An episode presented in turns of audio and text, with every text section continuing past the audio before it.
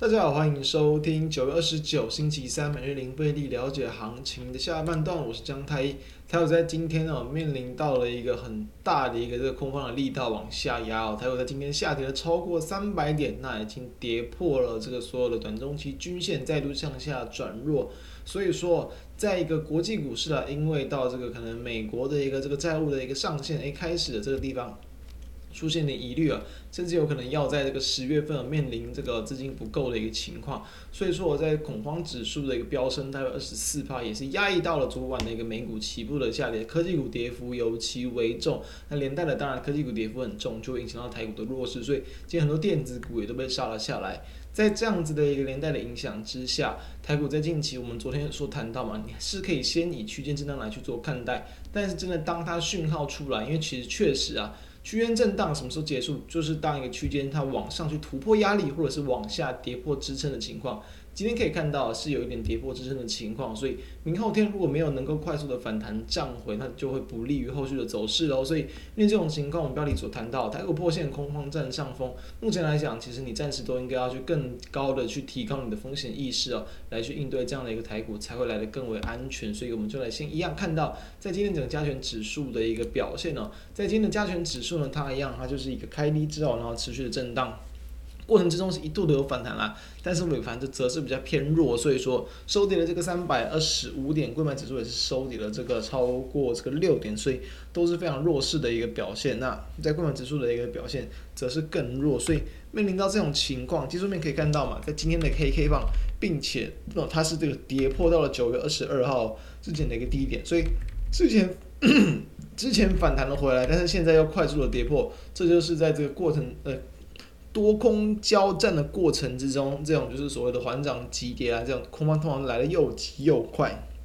那今天成交量呢，也是在近期算是首度的去突破了月均量了，所以价跌量增，那当然代表说卖压是比较沉重，后续要反弹就会面临到更多的卖压，这也是台股比较不利的一个地方，所以说。没有能够快速的，至少先进行一个破底翻涨，你可能先至少站回嘛，在九月二十二号当天的一个收盘哦，就你低最低点哦，当然这个地方不一定要完全站回，但我觉得就是呃，应该说至少站回这个收盘了，一九呃一六九二五附近可能会来得更好，所以这是后后后续要去观察的一个方向。购买指数的话，今天则是跌势更重，所以可以看到今天呢，因为这样的一个这个杀盘，导致很多比较偏向人气股啊，或者是比较投机性的一些个股啊，然后它的这个短线资金全部都跑出来了，全部都把它往下压，所以跌势是更重，直接一根超长的黑 K 哦，直接去创下九月的一个新低点。它近期的走势从九月以来就像是一个这个低点破低。然后反弹不过高，这样的弱势的局面，所以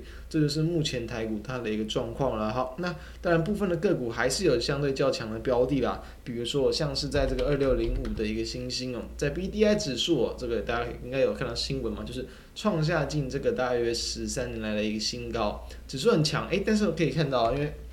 盘弱嘛，假如说货柜航运其实也是偏弱一点，所以其实沈荣航运在这个地方不见得能够去完全去这个。呃，可能就是独立的一个这个族群，直接就往上去一个飙升了。但是确实哦，在这样的情况之下，他们就还是比较容易成为一个相对抗跌的标的。所以，星星在今天也是往上收涨了二点一一趴。虽然早盘一度非常的强势，后续会跟着盘一起往下修正，但是依旧是表现相对抗跌。在 K 线上，则是一根类似一个这个长上到倒 T 字线啊，就是呃很长的上影线，还没有去突破到近期的一个高点。所以，今天有带量，你是可以去观察说，短线上有没有机会再度去越过。至少吧，我觉得九月二十七号的一个高点呢，在这个三十七点九，就是三十八块左右，会比较有利于后续要去收复季线的反压，甚至往上突破。如果没有的话，那就还是以这种可能区间操作，或者是高出低进会来的更为安全。那像二六一六、二六一二的这个中行也是一样，虽然说他们在近期的一个线型的位置啊，都还算在相对低的一个位置，等于说你今天其实如果才刚去追，我们认为风险也不太大，因为毕竟。位置都相对偏低，而且今天的涨幅也没有来到很大，中航今天也是只有收涨了二点八六趴，一样早盘相对强，然后后续就压了回来，所以都是会对大盘影响到。当然啦，如果你这地方你还是要去做精简持股，或者是说持有部分的一些短线强势股的话，我们就会推荐说，在这个不是说一定要去选择什么特定的族群。而是说在技术面上，你你一定要是表现的相对大盘强势，或者更为安全。所以至少，整个航运族群的搭配到 BDI 指数的一个创高，他们有这样的一个条件，那我认为不适合过度追高。你一追价嘛，就可能像早盘嘛，早盘一追进去，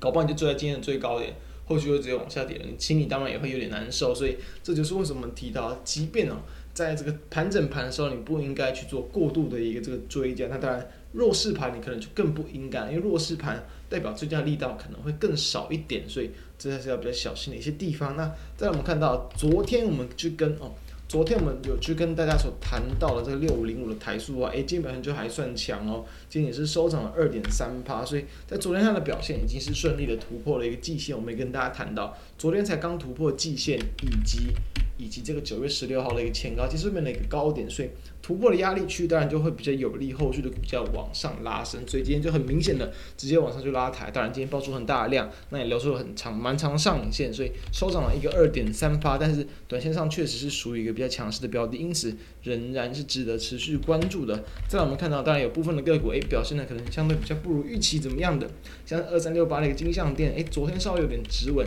今天早盘也是一度的好像表现也相对有点抗跌力道，慢慢要拉回盘上，但是在这个午盘之后还是比较不抵它的一个慢压，这就是往下修正，收回了五点七一帕，所以这样的一个结构，暂时如果说你有持有的话，你的一个防守点就可以先去观察，说大概在这个九月八号的一个这个低点，也就是近期的一个最低点的一个位置，前低嘛，短线的前低，这个地方当然就是一定要守住，不然就比较不利于股价的走势。所以面对到这种压盘的情况之下，其实很多说实话，真的电子股，那今天很多都表现的特别弱，连近期有些很强的也都特别这个跌跌势特别重，所以。在这样的一个整体盘面被压抑的情况之下，暂时的话就可以趁着反弹过程之中去多调节出一些这个弱势的股票，然后呢降低持股水位，降低你的资金水位，这会是我们认为目前你比较应该要去做的事情。所以这样的一个想法跟操作策略提供给大家参考，那也希望大家可以在这样的一个转弱的盘之下，冷静的来去应对，也不需要去过度的恐慌杀跌啊。其实，在我们录制时间盘后盘也是有一部分的一些反弹力道出现，所以。